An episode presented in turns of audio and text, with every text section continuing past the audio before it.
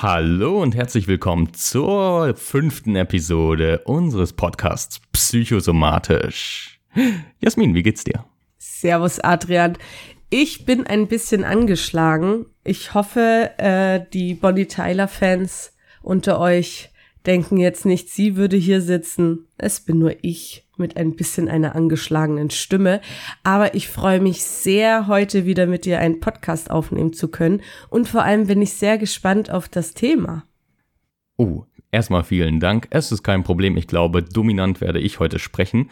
Wobei ich natürlich immer wieder gerne deine Ergänzung haben möchte, denn wir sprechen heute ein wenig über Ernährung und möchten das Ganze vielleicht auch in Zusammenhang bringen mit der Psyche. Ganz genau. Und ich kann dir versprechen, wenn ich Fragen habe, wenn mir was einfällt, ich werde dich richtig schön unterbrechen.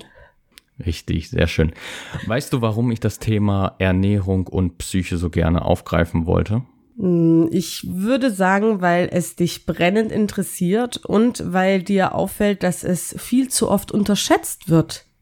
Es wird äh, selten Hand in Hand genommen, dass Ernährung und Psyche zusammenhängt, sondern entweder es geht um Ernährung oder es geht um die Psyche. Richtig, zum einen wird das ganze Thema mal wieder isoliert betrachtet und was man ganz klar sagen muss, du hattest einmal, als wir uns privat über WhatsApp ausgetauscht haben, über Kohlenhydrate gesprochen oder generell über Essen, aber auf jeden Fall die Kohlenhydrate und hattest das Thema aufgegriffen, falls du dich erinnern kannst, dass Essen Liebe sei. Und ich denke mal, ja. ich denke mal auch so ein bisschen, dass Kohlenhydrate, dass das Süße auch vor allem diese Liebe stimulieren würde. Ja. Hm, also bei ähm, für mich war das damals ein Durchbruch, dass Essen Liebe ist, ähm, dass das für mich plötzlich so klar wurde. Ich weiß nicht, ob ich da jetzt wirklich damals unterschieden habe zwischen Kohlenhydraten, Proteinen oder Fette. Ähm, das kam eher daher, dass ähm, die Nahrung sehr stark mit der Mutter verbunden wird und Mutterliebe ein sehr zentrales Thema ist und daher bei mir dann die Gleichung aufkam, Essen ist Liebe. Stimmt, wenn man es so betrachtet, natürlich auch in diesem Aspekt. Ich weiß noch, warum ich das Thema überhaupt aufgegriffen hatte. Das lag daran, falls du dich erinnern kannst, letztes Jahr habe ich eine Diät gehabt. Hm? Und bei ja. dieser Diät habe ich mich ziemlich stark Low Carb ernährt, um nicht zu sagen ketogen. Es war ganz klar eine ketogene Ernährung. Ne? Nur noch mal kurz zusammengefasst: Ketogene Ernährung bedeutet sehr, sehr stark Kohlenhydrat reduziert. Und da hatte ich zum Beispiel gesagt, dass ich während dieser Diät vor allem in der Ketose. Man muss sich das so vorstellen, wenn ganz viele Kohlenhydrate fehlen in der Ernährung, dann leitet der Stoffwechsel eine Ketose ein. Das bedeutet, es werden Ketonkörper aus den Fetten gebildet. Und da hatte ich dir mal erzählt, dass genau dieser Vorgang mich emotional sehr, naja, wie soll ich es am besten beschreiben, so ein bisschen abgestumpft hat und gleichzeitig auch auf einem Niveau gehalten oder stabilisiert hat.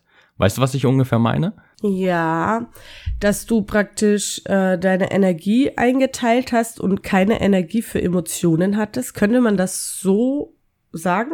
Ja, das, das unter anderem auch. Also man muss sich das so vorstellen, in der Diät ist man ja tatsächlich in irgendeinem Grad am Verhungern. Das heißt, zum einen passiert ja auch dieser Mechanismus, den du eben beschrieben hast, dass die Energie aufgeteilt wird und sozusagen sinnvoll eingeteilt wird über den Tag hinweg, bis man schläft. Und zum anderen, diese Ketose selbst, mh, mm, da wäre natürlich auch die Frage, merkst du eigentlich, wenn du in der Ketose bist? Also ich weiß, dass du dich auch mal sehr low carb ernährt hast über eine längere Zeit. Äh, da ich, ja, das ist immer so eine gute Frage, weil ich mich ja seit Jahren Low Carb ernährt habe und ich immer der Meinung war, Menschen mit Diabetes können gar nicht sich wirklich ketogen ernähren, weil sie ja, sobald sie unterzuckert sind, aus der äh, ketogenen Sache raus sind. Hm, aus der Ketose, ja, genau. Aus der Ketose, genau. Ähm, aber dadurch, dass ich das schon so lange gemacht habe, und ähm, ich mache das ja jetzt gerade wieder. Ich merke für mich, dass für mich eine Low Carb Ernährung so das ist, wo ich mich persönlich am wohlsten fühle, weil ich auch finde, ähm, ja, wie soll ich das beschreiben? Wenn ich Kohlenhydrate zu mir nehme, dann nehme ich natürlich langkettige Kohlenhydrate zu mir. Das heißt Weizen, Reis, normale Nudeln etc. gibt es in meinem Speiseplan nicht. Wenn ich das dann doch mal zu mir nehme, aus irgendeinem Grund, dann habe ich immer das Gefühl, dass ich träge werde, ich werde langsamer, das, das ist so ein Völlegefühl, was ich nicht habe. Deswegen, ich kann nur positive Aspekte im Low Carb Bereich sehen vom Gefühl her und bin da vielleicht wirklich komplett der falsche Ansprechpartner, weil ich weiß, dass du ja beides ausprobierst. Das heißt, du gehst auf gefühlt null Kohlenhydrate und 10.000 Gramm am Tag. Ich weiß es nicht. Ja. Ähm, ich habe ja noch nie das Extrem ausprobiert. Ja, stimmt schon. Also ich bin tatsächlich ein Mensch, bei, wenn es um Ernährung geht, gehe ich in die Extreme, in die Radikale rein, ja. Ähm, wie du schon sagst, einmal tendenziell 0 Gramm. Also ich glaube, mein Tief in der Diät waren so 30 bis 50 Gramm Kohlenhydrate am Tag. Ich habe auch wirklich versucht, Unterzuckerung komplett zu vermeiden, um jede Kalorien zu sparen sozusagen. Ne? Aber du weißt ja, beim Diabetes bin ich extra stark am Managen. Das, ne? Da muss ich sagen, deine, deine 30 Gramm könnte ich jetzt zum Beispiel unterbieten. Okay, weil du aber auch entsprechend wesentlich weniger Kalorien zugeführt hast. Richtig. Ja. Aber ich glaube, das ist ganz wichtig, weil uns bestimmt äh, viele Menschen zuhören, die sich für dieses Thema interessieren. Und da sind Grammzahlen gar nicht so unwichtig, dass man mal versteht, in welchem Verhältnis das ist, da man im Internet, zum Beispiel wenn man sich jetzt für Low Carb Ernährung interessiert, die verschiedensten Grammzahlen am Tag angegeben bekommt. Weißt das war kein grammatikalischer Satz, aber ihr wisst, was ich meine. Weißt, weißt du zufällig, woran sich diese Grammangaben beziehen? Mm, nein. Also da, du, du googelst das ja. und du musst dir vorstellen, du möchtest, du hast jetzt irgendwo gelesen, Low Carb ist der neueste Shit. Mhm. Ja, und das wirkt auf jeden Fall. Und dann gibst du eben ein Low Carb Ernährung und dann kommt da vielleicht eine Infoseite und dann wird bei Low mhm. Carb diese 30 bis 50 Gramm am Tag werden meistens auf Low Carb Seiten äh, deklariert. Wobei dann, wenn man sich die Rezepte anguckt, da wahrscheinlich schon mehr drinnen ist. Ja. Überraschung, Gemüse hat Kohlenhydrate. Richtig. Ja, also du sprichst schon mehrere Aspekte an, nämlich zum einen, man ist sich nicht so richtig einig, wo eigentlich die Grenze ist. Und das ist ja auch gar nicht so zu pauschalisieren, weil es vom Körpergewicht abhängig ist und tatsächlich auch von der Grundmuskulatur. Das heißt, wenn ich logischerweise ähm, heute schwerer bin als du, ja, und dann auch wesentlich mehr Muskulatur habe. Ähm, ganz, nur ein ganz kleines bisschen ganz kleines, als ich, ja. Dann darf ich äh, wesentlich mehr, im, also prozentual wesentlich mehr Kohlenhydrate pro Tag zuführen und bleibe trotzdem in einer Ketose, so gesehen, ne? also eine very low carb Ernährung.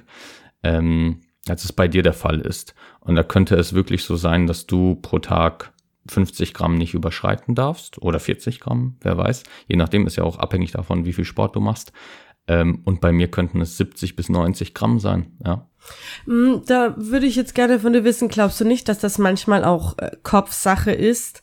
Ich meine, du weißt, ich bin da sehr extrem. Ich kann ja. tagelang nichts essen und es würde mir überhaupt nichts ausmachen. Aber wenn ich jetzt äh, schaue in meinem Bekanntenkreis, ähm, Leute fangen zum Beispiel mit Low Carb an oder Intervallfasten und erzählen mir dann, wie, wie schlecht es ihnen geht, weil sie auf Kohlenhydrate verzichten und sie fühlen sich so schwach und ich persönlich kann das absolut nicht nachvollziehen, weil ich zum Beispiel am liebsten nüchtern trainiere. Mhm. Ja, also ich finde Krafttraining nüchtern kann ich viel mehr, schaffe ich viel mehr, habe ich mehr Power, fühle mich besser, als wenn ich schon gegessen habe. Es kann natürlich auch mit der Tageszeit zusammenhängen, aber glaubst du nicht, dass dass dieses ich stelle jetzt um auf Low Carb Und dann steht da vielleicht noch, wenn man sich im Internet informiert, sie können eventuell Kopfschmerzen kriegen, sie hm. können sich schwächer fühlen bei der Umstellung, dass dann ganz urplötzlich genau diese Symptome entstehen? Ja, also es ist tatsächlich irgendwo beides und ähm, es kommt immer drauf an. Es, es gibt so viele Faktoren, die ich gerade aufzählen könnte. Wir müssen wirklich ein bisschen kurz strukturieren. Nämlich zum einen die biologischen Prozesse selbst, die kommen auf. Das heißt, wenn ein, ich sag mal, ein Klient zu mir kommt, der sich seit Jahrzehnten mit sehr vielen Kohlenhydraten ernährt, weil die Deutsche Gesellschaft für Ernährung schreibt vor, mindestens 50 Prozent soll aus Kohlenhydraten bestehen. Und bei den entsprechenden Klienten ist es meistens sehr, sehr viel Kohlenhydrate. Also es gibt schon einen Grund, warum die dann irgendwann sehr, sehr viel Körperfett angesammelt haben.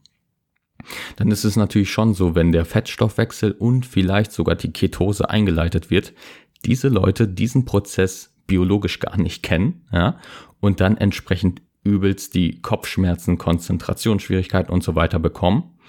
Und das ist irgendwo eine Wechselwirkung zwischen Blutzucker und der Bildung von Ketonkörpern, weil das zentralnervöse System, also Gehirn beispielsweise, sich erstmal an diesen Stoffwechselweg anpassen muss.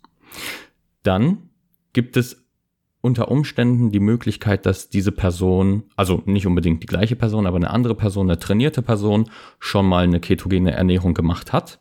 Dann funktioniert dieser diese Umstellung wesentlich schneller. Wesentlich schneller und wesentlich angenehmer. Man kennt die Symptome schon und der Stoffwechselweg ist bekannt. Das heißt, man gewöhnt sich schon schneller daran. Es gibt so eine Art Toleranz, die man auf, ähm, aufbauen kann, nach und nach. Und dann noch der psychische Aspekt. Wenn ich denke, Intervallfasten oder eine ketogene Ernährung tut mir gut, dann habe ich entsprechend vielleicht auch gar nicht so starke Symptome. Äh, Stichwort also das geht schon in diese Richtung Placebo-Effekt, ne? Das, was wir auch schon ja. mal. Welche Episode war das nochmal? Drei? Drei, glaube ich, ne? Oder zwei? Zwei. Zwei. Episode zwei. Wir haben, so viele Episoden. Ja, so viele Episoden. durcheinander. Und ähm, da ist es wirklich so, dass man sozusagen die Symptomatik mental überbrücken kann. Beim Sport ist das ja auch so, mentale Aspekte spielen eine enorme Rolle das weißt du auch selbst, wenn du dich mental aufgepusht fühlst, dich irgendwie von außen nochmal zusätzlich motivierst, kriegst du einfach viel mehr Kraft hin, also viel mehr Gewicht kannst du dann stemmen, als wenn du es nicht bekommen würdest. Und so ist es natürlich auch, wenn ich lese und sozusagen geprimed werde, ey, Ketose verursacht Kopfschmerzen und Müdigkeit, Trägheit, dann sind die Symptome noch wesentlich stärker, wenn ich diesen biologischen Weg auch erreicht habe.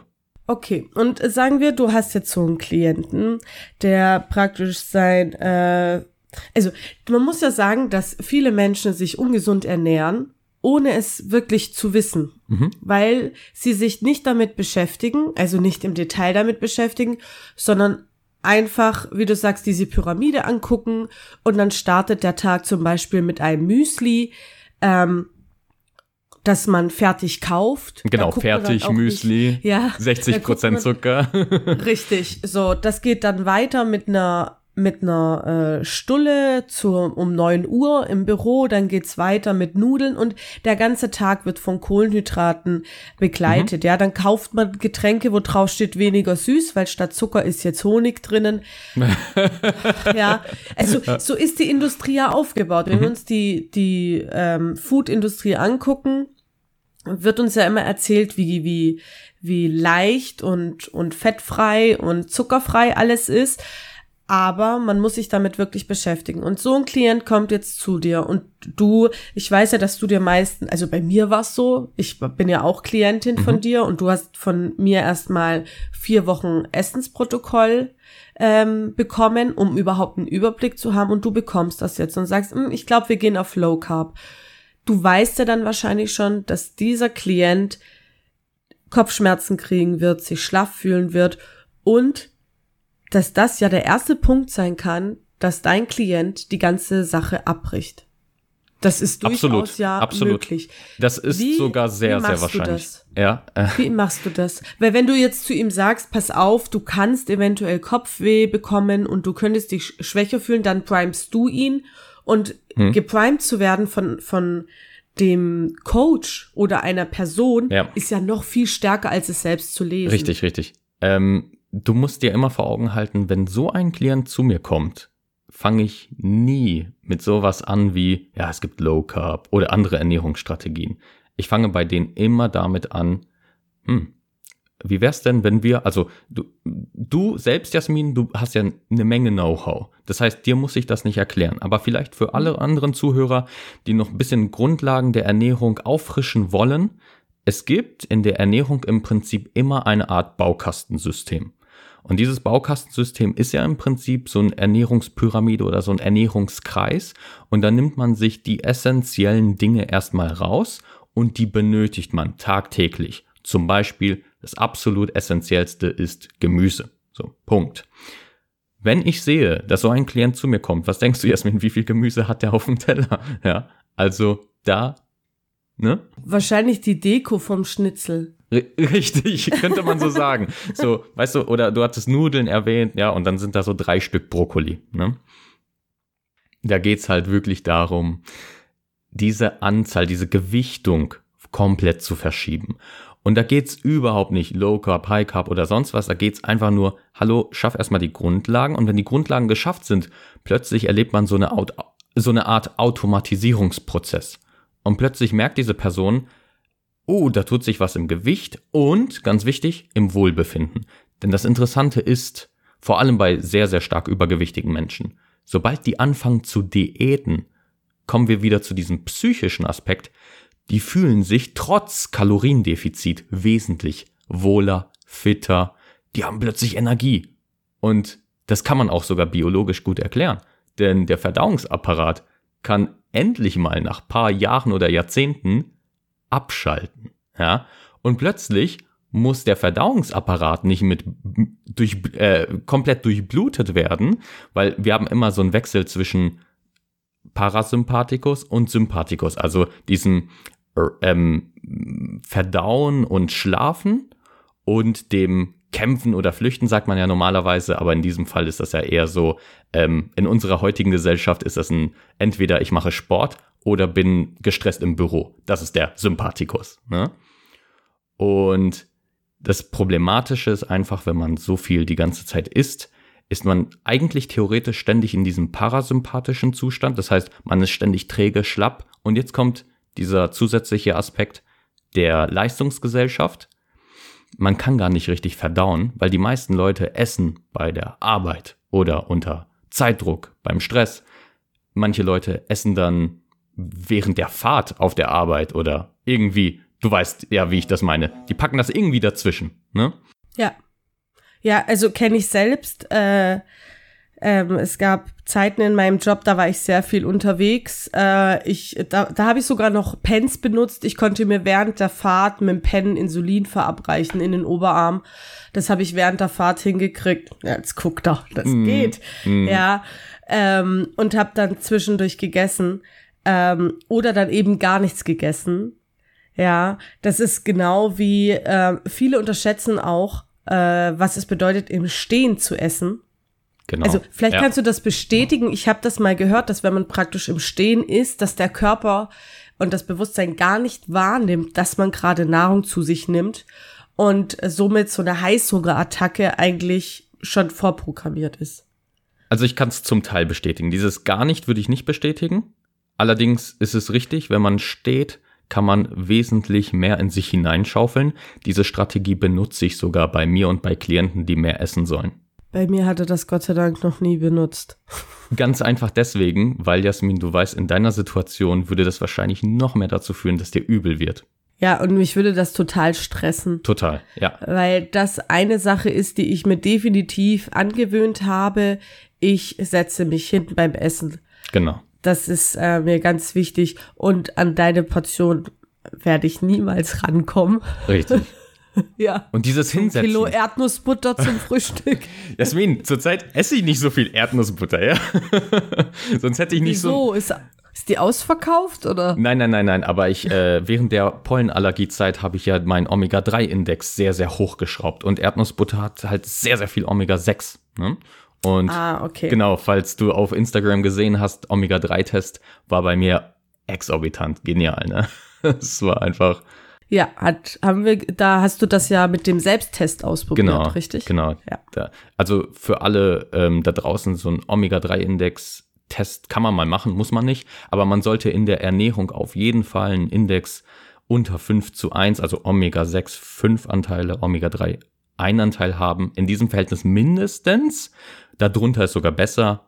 Und äh, man geht davon aus, dass man früher tatsächlich, also es gibt so ein paar Paper, also so wissenschaftliche ähm, Stud äh, Studien möchte ich nicht sagen, es sind Theoriestudien sozusagen, ja. Also da diskutiert man ein bisschen rum, wie haben sich die Menschen früher ernährt, woran mache ich das aus, äh, was für Hinweise gibt es. Und da unsere Ernährung früher ja ganz anders war, also ähm, Stichwort ähm, viel mehr Wurzelgemüse, ähm, Wildkräuter, Insekten und solche Geschichten, weiß man einfach, dass früher die Ernährung einen ganz anderen Omega-3-Index hatte, nämlich tendenziell 1 zu 1. Ja, also ein Anteil Omega-6, ein Anteil Omega-3. Würdest du sagen, dass, äh, also ich habe ja durch dich das auch gelernt mit dem Omega-6 und mit dem Omega-3 und ähm, mir fällt immer wieder auf, dass äh, gerade bei Fertigprodukten ähm, sehr viel Omega-6-Fette zum Beispiel drin sind, Mhm. ja. Ähm, hat das irgendeinen ähm, Einfluss auf, die, auf das Hungergefühl oder äh, ähnliches? Nee, das nicht. Weißt du darüber was? Also, Mhm. weil ich, ich gehe immer davon aus, dass Fertigprodukte noch irgendetwas drin haben, was süchtig macht. das auf jeden sonst, Fall. Ja. Sonst würde man das nicht essen. Ja, Ganz ehrlich, Leute, es schmeckt ja nicht mal. Sorry. Ich, also sag das nicht jemandem, der regelmäßig Fertigprodukte isst. Das schmeckt durchaus. ja, ja, natürlich schmeckt es ihm, weil, weil Glutamat äh, eine Religion ist. Mhm. Aber ähm, also ha, du, da, da bin ich vielleicht ein, ein, ein bisschen so wie du angehaucht in bestimmten Sachen, aber Fertigprodukte sind so ein Thema, was ja. für mich schon immer unverständlich Mhm. war. Also Fertigprodukte auf jeden Fall. Ne? Also da, in dieser Hinsicht gebe ich dir absolut recht. Bitte vermeidet Fertigprodukte unbedingt, aber nicht nur wegen des äh, Fetts, also hoher Anteil om an Omega-6-Fettsäuren. Ganz kurz zur Erklärung, warum das überhaupt so ist. Omega-6-Fette sind sehr gut lagerbeständig. Das ist auch der Grund, warum in unserer Agrarkultur nach und nach immer höhere Omega-6-Anteile entstanden sind. Ich weiß nicht, Jasmin, ob du die Entwicklung kennst von Soja und Omega-6. Mm, Nein, Das ist tatsächlich sehr interessant. An diesem Produkt kann man das richtig gut nachverfolgen, was eigentlich unsere, ähm, ja, unsere Verwirtschaftlichung, Industrialisierung bewirkt hat mit den Zuchtpflanzen. Denn nach und nach ist beim Sojaprodukt das Verhältnis von ungefähr, man geht davon aus, so 1 zu 5 bis 1 zu 8, ne? O- Omega-3 zu Omega-6, jetzt auf ungefähr 1 zu 20 übergeschwappt. Ja? Und das alles nur, damit sich das Soja besser hält, damit es sich besser anbaut und so weiter und besser verarbeitet und letztendlich diese Produkte, vor allem Fertigprodukte oder irgendwas anderes, ähm, nicht so schnell ranzig wird.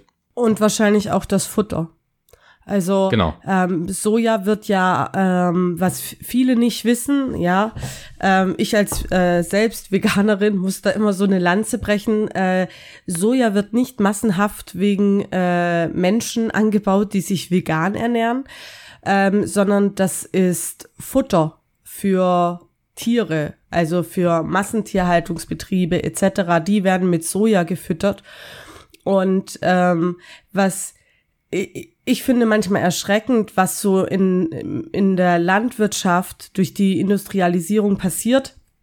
Es ist zum Beispiel, also meine Mutter hat uns als Kind beigebracht, dass wenn wir so jetzt im August ungefähr ähm, an einem Maisfeld vorbeigehen, wir den Mais klauen können. Diesen Babymais, das ist junger Mais und den können wir essen und der mhm. schmeckt wirklich total süß und ist lecker und da freut man sich als Kind halt drüber, wenn ja. man da was stibitzen kann beim Bauern.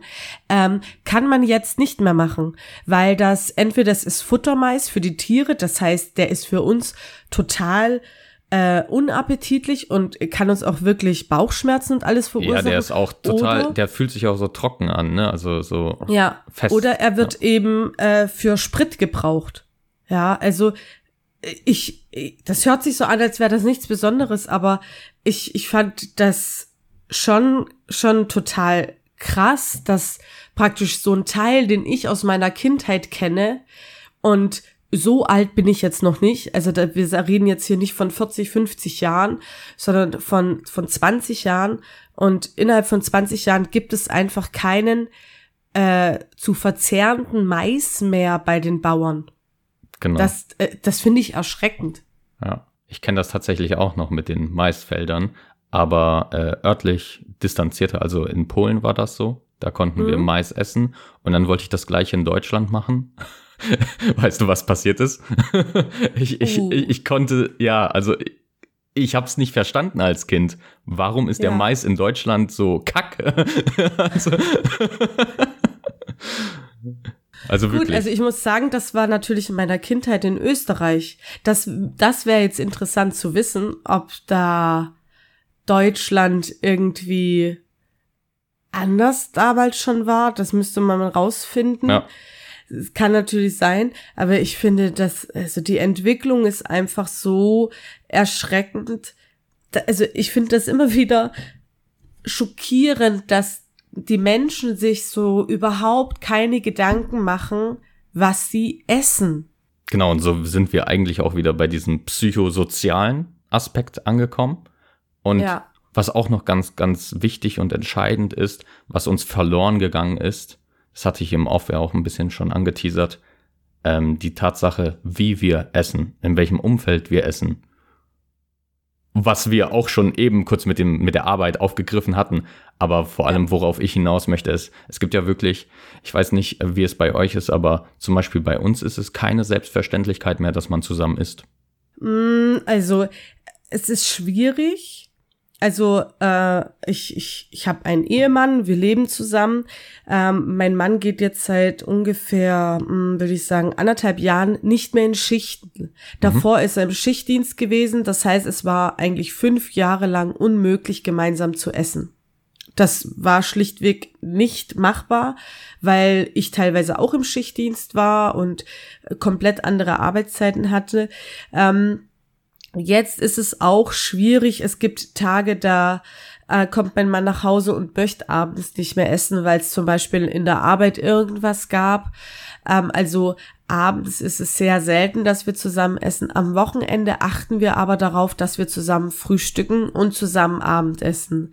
Mittagessen ist da immer so ein bisschen fließend, je nachdem, wer wie Lust hat. Aber wir, wir achten schon drauf, dass wir ähm, Mahlzeiten zusammen einnehmen. Das Problem und die, an, an dem Frühstück ist, dass ich morgens aufstehe und das, was ihr hier hört, ist angeschalten. Also ich fange an zu reden und ich bin gut drauf und ich bin da und mein Mann eben noch nicht.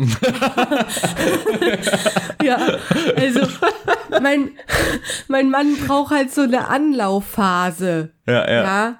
Und dann kann schon sein, dass ich ziemlich lange Monologe führe während des Frühstücks und wacht da dein, überhaupt. Wacht dein Mann am Wochenende zu einer anderen Uhrzeit auf als unter der Woche? Oder warum braucht er so eine andere? Ja.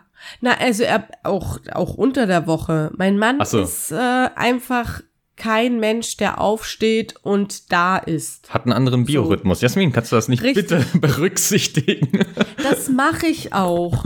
Aber man, also ich versuche darauf zu achten, aber manchmal überkommt's mich halt. Du, also warum haben wir einen Podcast? Weil wir beide echt gerne reden. Ja.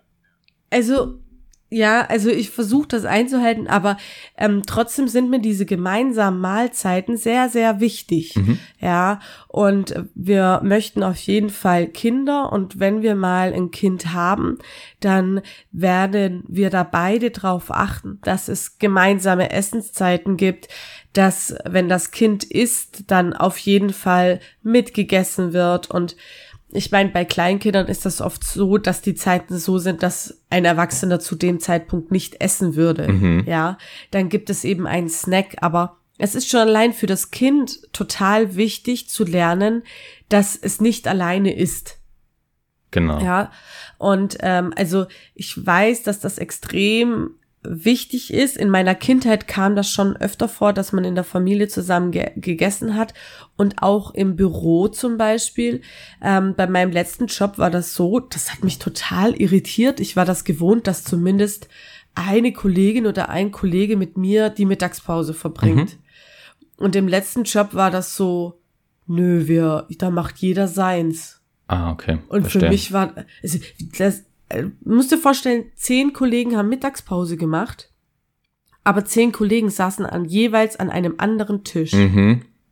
Und das war für mich so, was geht denn hier ab? So sozial distanziert, isoliert. Ja, und so. das war vor Corona. ja, ja, ja.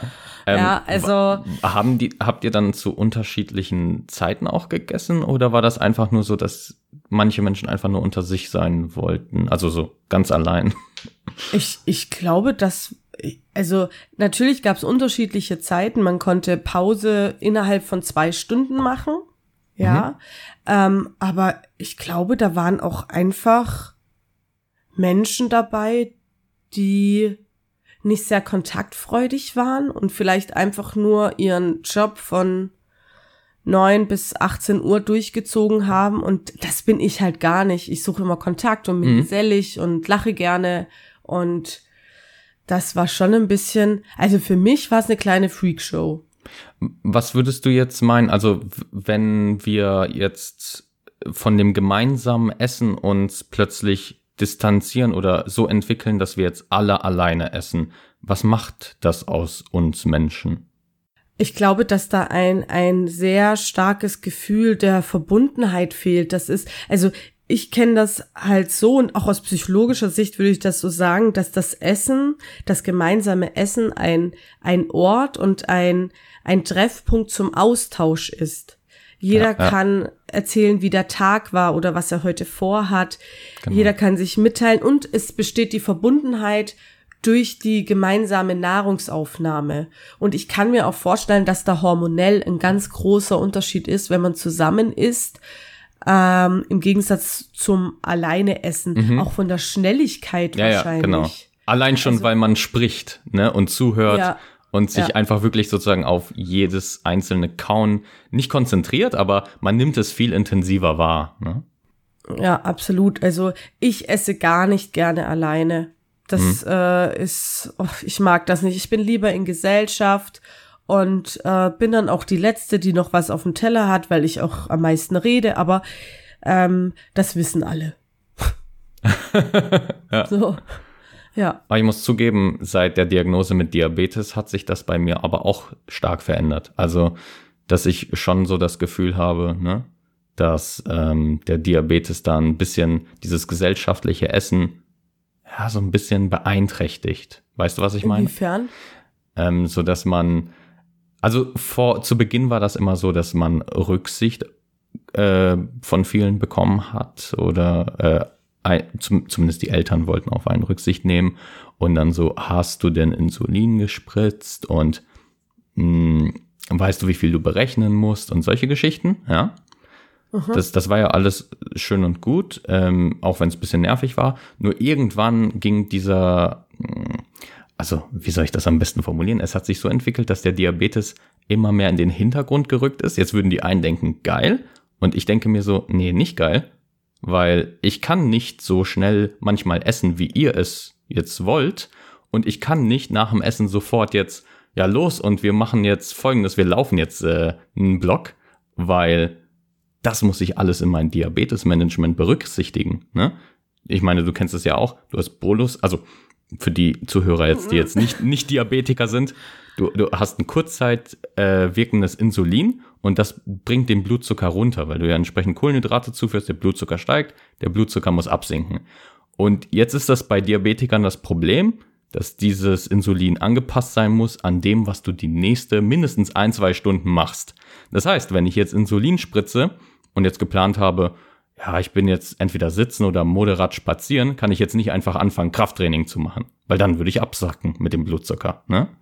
Das ist richtig, das ist richtig. Aber deine Aussage hat mich erstmal schnell so ein bisschen zurückrudern lassen. Ich sehe das, also ich glaube, dass äh, Kommunikation da sehr viel helfen würde. Genau, und also, jetzt stell dir mal vor, sorry, ja. Jasmin, stell dir mal, nee, mal vor, gut. dass du mit einer ganz großen Familie isst. Ne? Am besten noch irgendwie Richtung Buffet.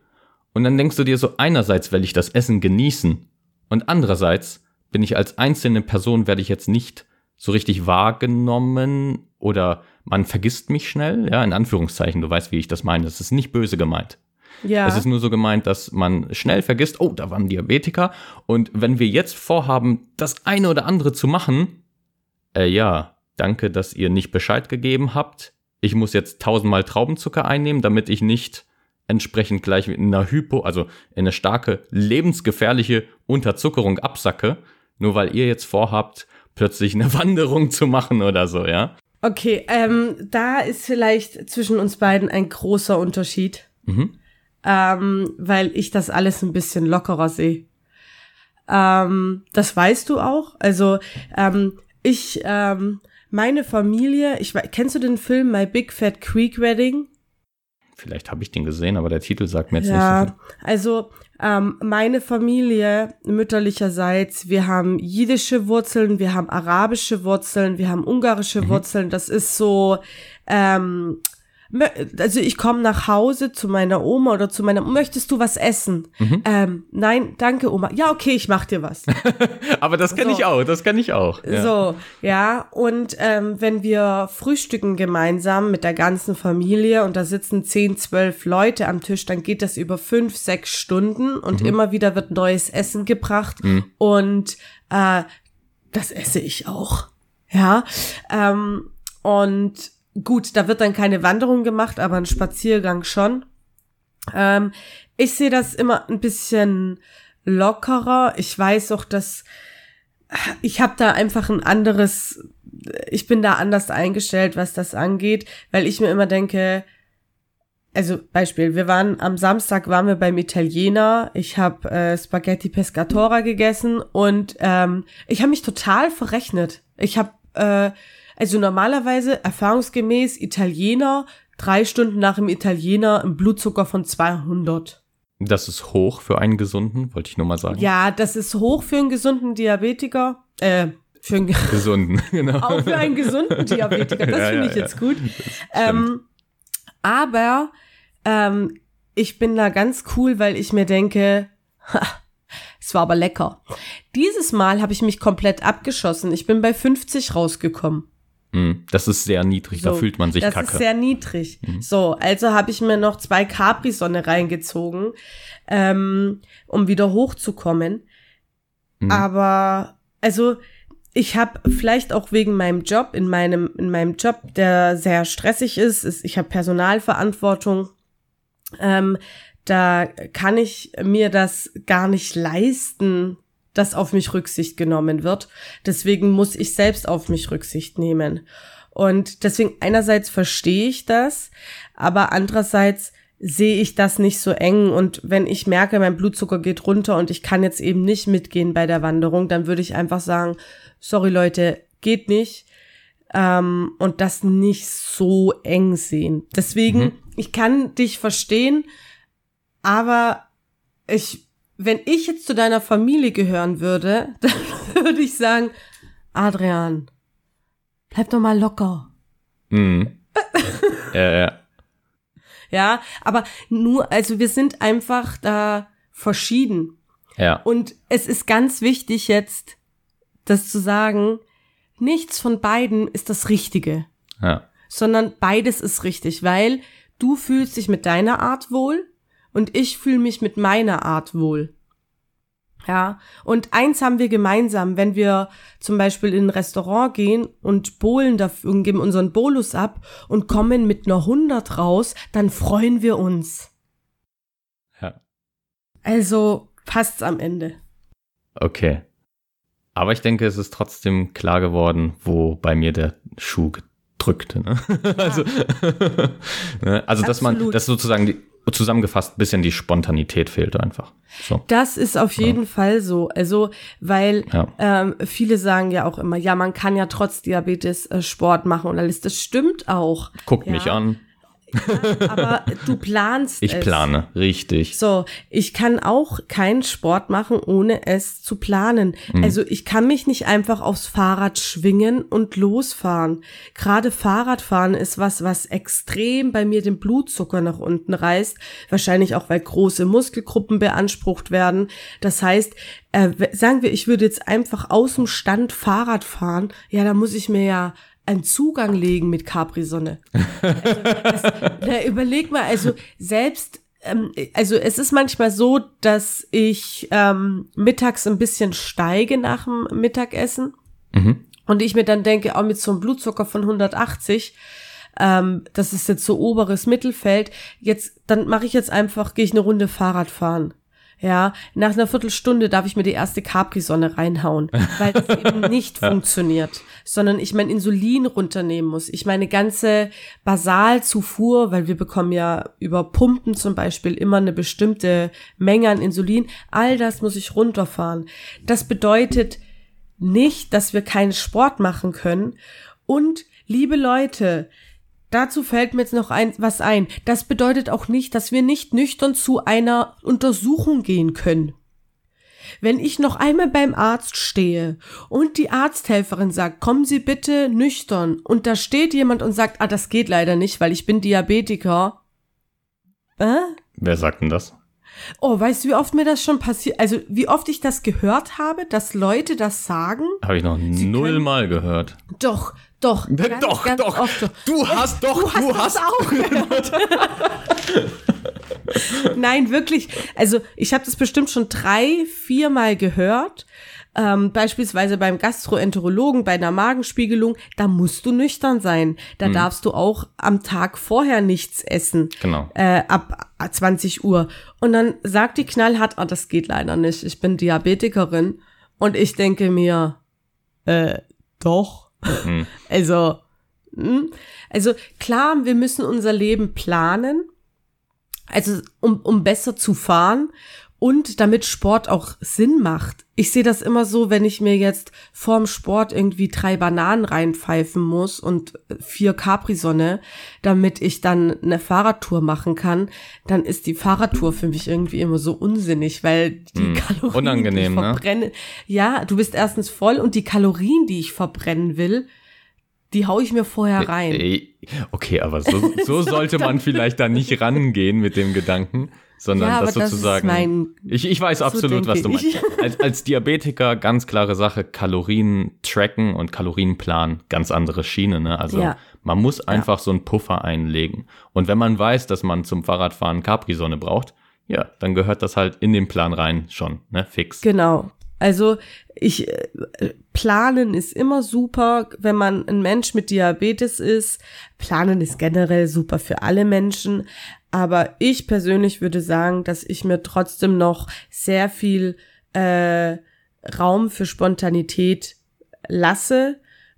Und das habe ich auch lernen müssen, ja, weil es gab auch Zeiten, wenn ich mit einem hohen Blutzucker nach einem Pizza-Essbesuch was auch schon wieder kein deutscher Satz ist, ähm, nach Hause gekommen bin, dann war ich sauer und hat mich geärgert, weil das beeinflusst mein HB1C. Mhm. Und aber ich habe dann irgendwann angefangen zu reflektieren, ob das jetzt wirklich dieser eine Punkt den ganzen Abend zerstört. Und das tut es meistens nicht. Weil das ist ein Fehler, der uns allen passieren kann, also allen Menschen mit Diabetes. Mhm. Ähm, Vielleicht nehmen wir ein kurzes Beispiel, was auch einem gesund passieren kann. Ich äh, verpasse den Bus. Ja. Dann haben manchmal auch äh, manche Leute den ganzen Tag äh, miese Laune. Ne? Richtig. Und ähm, das könnte man, ja, du hast vollkommen recht, das ist nicht nur auf den Diabetes bezogen, sondern auf alles. man sollte vielleicht mehr im Leben darauf achten, ob ein kleiner Fakt, ein Moment den ganzen Tag versaut. Hm. Das ist dann im Prinzip, man fokussiert sich immer nur auf das Negative, ne? Ähm, Genau. Und landet in so eine Teufelsspirale im Prinzip. Ähm, genau. Du hattest mal kurz erwähnt, wegen der Diabetesgeschichte, dass die Leute nicht auf nüchternem Magen oder so kommen dürfen. Da ist mir eingefallen, dass ja früher noch die Empfehlungen waren bei dir, vor allem bei Typ 2 Diabetikern, dass man ja viele kleine Mahlzeiten essen soll. Kennst du diese Empfehlungen noch? Ähm, also ja, weil ähm, ich habe ja 1998 Diabetes bekommen. ähm, wann bist du geboren? Ähm, bestimmt nicht am gleichen Jahr. Danke.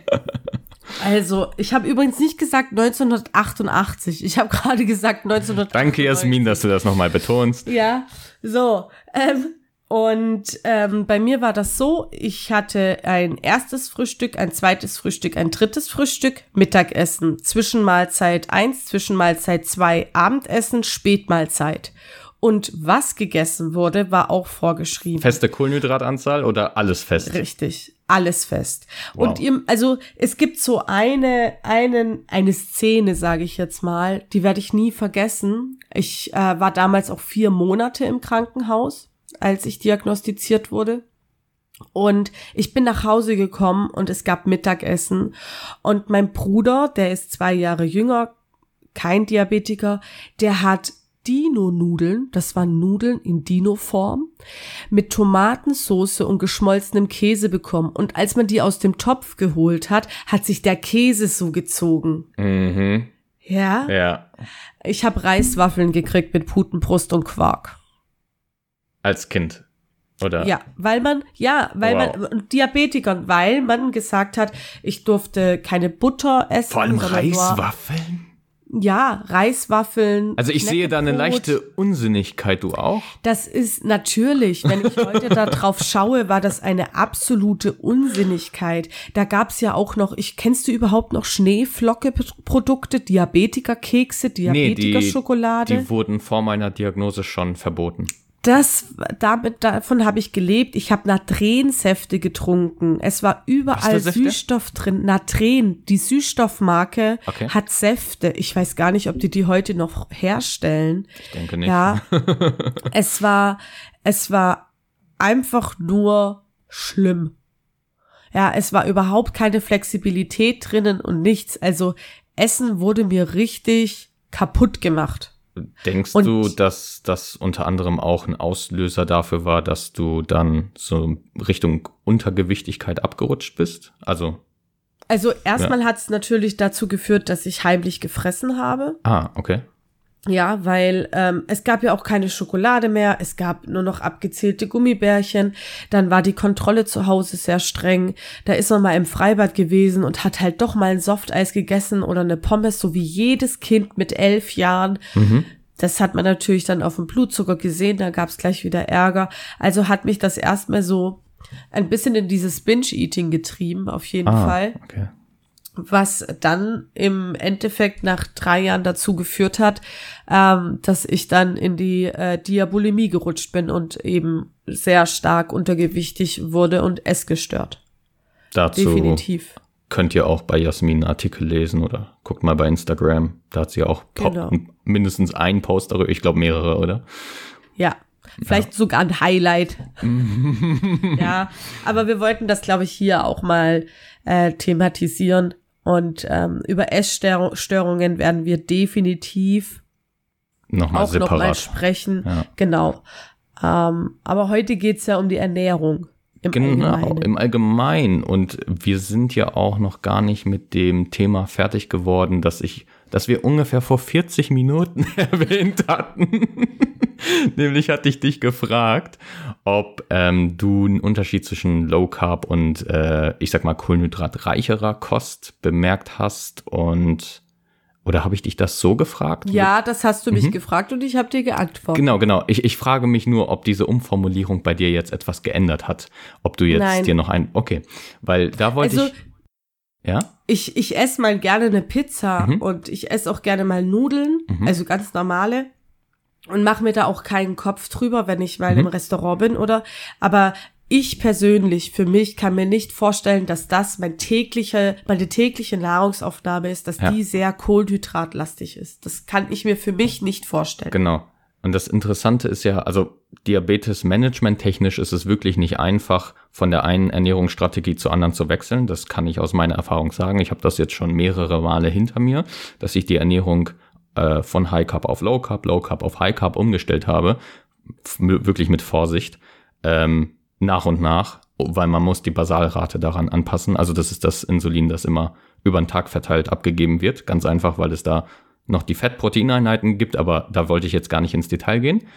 Ähm, was ich nur sagen wollte, ist, dass als ich von der ähm, ketogenen Schiene, also diese Low-Carb-Geschichte mit sehr, sehr wenigen Kohlenhydraten, umgeschwenkt bin auf die High-Carb-Geschichte mit sehr vielen Kohlenhydraten, also jetzt unter normalen Bedingungen so, ich glaube, so 400 Gramm am Tag ungefähr. Ne? Ähm, warum guckst du so, Jasmin? Es ist für meine, für meine Gewichtsklasse jetzt nichts Unübliches. ja. Weil, weil meine High-Carb-Zeit, da lag ich bei 100 Gramm am Tag. Ja, also ich hatte schon mal High Carb Zeiten, da habe ich auch 600 Gramm gegessen, ne? aber da habe ich wesentlich weniger Fett zu mir genommen. Heute achte ich wirklich viel mehr auf ein ausgewogenes Verhältnis, viel, viel mehr. Ähm, schon allein wegen der Omega-3-Fette, die ich zu mir nehme. Und was mir aufgefallen ist, das hat zumindest bei mir, also ich würde behaupten, ich reagiere bei Ernährung sehr emotional auf unterschiedliche Art und Weise, ja. Schon vor dem Essen, während des Essens und nach dem Essen, ja. Und ich merke einfach, wenn ich Kohlenhydrate zu mir führe, dass ich einfach viel, viel mehr, ja, man könnte sagen, emotionale Achterbahnfahrten habe. Also wirklich, dass ich dann mal so ein bisschen fast schon nervös werde, dass ich sehr viel, so, so eine Art Energieschub bekomme. Das ist ja auch der Grund, warum ich High Carb so gerne mache, weil ich beim Krafttraining dann merke, boah, jetzt kann ich durchstarten, jetzt kann ich ballern, ja. Und dann frühstücke ich auch sehr gerne vor dem äh, entsprechenden Training am Vormittag oder am Mittag. Und was ich äh, einfach gemerkt habe, dass ich einfach wirklich menschlicher wieder geworden bin bei einer High Carb Ernährung. Möchtest du dazu was sagen? Ja, das kann natürlich äh, mit dem Vagusnerv zusammenhängen. Hm, mit dem Vagusnerv? Möchtest du das ausführen? Ähm, der, ähm, also es ist so, dass wenn wir entstehen, entstehen wir eigentlich aus unserem Darm, aus dem Darmrohr. Und ähm, es gibt einen, ich glaube, es ist eigentlich auch der mit der größte Nerv im Körper. Das ist der Vagusnerv und der geht vom Darm direkt ins Gehirn und zwar in die Amygdala. genau, und das ist Und- übrigens nur so als Fun Fact auch einer der Nerven, der Sympathikus und Parasympathikus ansteuert. Genau. Danke fürs Unterbrechen. Sorry. Nein, alles gut. Und ähm, die Amygdala ist äh, unser emotionales Gedächtnis. Sprich, ähm, wie wir mit Trauer, Wut, Liebe, Freude etc. umgehen, ist alles in der Amygdala gespeichert. Wenn jetzt natürlich die kohlenhydratreiche Ernährung eine, eine kohlenhydratreiche Ernährung wird eine andere Darmtätigkeit auslösen. Sprich, da gehen andere, wenn nicht was falsch ist, das ist jetzt alles, das ist null Studie. Wenn ihr Adrian sehen könntet, als würde er darauf warten, dass ich was Falsches. nee, tatsächlich gucke ich einfach nur sehr interessiert. Ja, also das ist jetzt einfach nur meine Überlegung. Kohlenhydratreiche Ernährung, andere Verdauung, andere Stimulierung des Nerves, andere Ansteuerung und Stimulierung der Amygdala, anderes emotionales Erleben. Das jetzt mal plump gesagt. Jetzt könnte man natürlich noch gucken, was das mit dir persönlich zu tun hat, aber das hat hier drin nichts zu suchen. Mhm. Mhm. Also man könnte auch noch auf endokrin, also auf äh, hormoneller Basis gucken, was Kohlenhydrate bewirken. Und da weiß man einfach, dass Kohlenhydrate einen wesentlich höheren Leptinausstoß zur Folge haben. Ja? Und das ist auch der Grund, warum man bei Refeeds, also das sind so Tage, wenn du jetzt zum Beispiel diäten würdest, Jasmin, ähm, dann hast du irgendwann wirklich so Tiefphasen. Und es ist immer absolut sinnvoll, mal Refeed-Phasen einzubauen, wo man die Kohlenhydrate wieder hoch stackt, also dass man wirklich viel, viel mehr Kohlenhydrate zu sich nimmt, dass man mindestens auf Erhaltungsdosis ist, weil man weiß, dass es zu einem Leptinausstoß kommt. Das führt zu einer Kaskade, die dann dazu führt, dass man ähm, wieder eine Art Sättigungsempfinden hat auf einer hormonellen Basis, ähm, weil man ja im Prinzip bei einer Diät ja auch nach und nach verhungert und gleichzeitig auch noch eine Art Dopaminausstoß hat, ja? weil man plötzlich auch bei vielen Leuten, die Leptin, äh, äh, also nicht Leptin, sondern Kohlenhydrate zuführen in erhöhten Mengen, plötzlich bemerkt, dass die einfach wesentlich glücklicher sind. Nur, und das ist ganz wichtig, diesen Effekt erzielt man nicht, wenn man mehr Fette zuführt. Ja? Ja, also ähm, zwei Sachen. Ich musste, wo du sagst, wenn man viele Kohlenhydrate isst, wirst man glücklicher, musste ich sofort an Eat, Pray, Love denken. Ich weiß nicht, ob du den Film kennst. Was passiert ähm, da? Julia Roberts, äh, beziehungsunfähig, macht eine Reise in Italien oder macht eine Reise durch die Welt und ist in Italien. In Italien ist sie so lange, bis ihr sie nicht mehr in die Hose passt. Okay. Aber sie ist glücklich. Und ich habe mal zu meinem Mann gesagt, ich möchte unbedingt mal nach Italien, dann brauche ich bestimmt die zehnfache Menge Insulin, weil wenn ich nach Italien fahre, dann werde ich Nudeln mit Brot essen. Mhm. Ja, ähm, da werde ich alles essen, weil für mich, für mich persönlich, obwohl ich essgestört bin, also ich bin ja essgestört trocken, mhm. sage ich ja immer, mhm. aber für mich ist zum Beispiel ähm, wenn ich etwas esse, auch wenn ich mir etwas koche, dann mache ich das mit sehr viel Liebe und ich freue mich, wenn es schmeckt. Und das Essen schmeckt ist für mich die wichtigste Sache am Essen. Absolut, ja. ja. Ähm, es, ich, ich, es muss schmecken. Ich glaube, wir haben heute sehr viel äh, über Ernährung geredet, aber ich weiß nicht, wie es dir geht, aber ich habe das Gefühl, dass da also ich, ich habe immer so das Gefühl, über Ernährung könnte man sich stundenlang unterhalten. Absolut. Ähm, und ich, ich glaube, wir haben jetzt versucht, das so ein bisschen runterzubrechen. Ähm, wenn ihr da draußen jetzt noch sagt, ähm, mich würde das Thema im Bereich Ernährung interessieren, ich glaube, da geht's äh, Adrian genau wie mir, dann schreibt uns bitte an, weil ähm, wenn ihr uns da freien, freie Hand lasst, über was für ein Thema von Ernährung wir reden, dann kriegt ihr eine Podcast-Folge, die geht acht Stunden, weil wir kein Und, und die ist genauso ausschweifend wie jetzt, weil wir wollten eigentlich so ein bisschen auch die psychischen äh, Rahmenbedingungen und Effekte in Verbindung bringen und dann sind wir 30 Minuten ausgeschwiffen. Ja. ja. Also, wenn ihr da irgendwie ähm, eine Idee habt für ein Thema, was euch interessiert, lasst es uns bitte wissen und dann schauen wir, ob wir das äh, für euch vielleicht aufarbeiten können. Absolut, wir würden uns sehr, sehr freuen über Anregung. Genau. Und dann bleibt mir nicht mehr zu sagen als äh, passt auf euch auf. Ciao.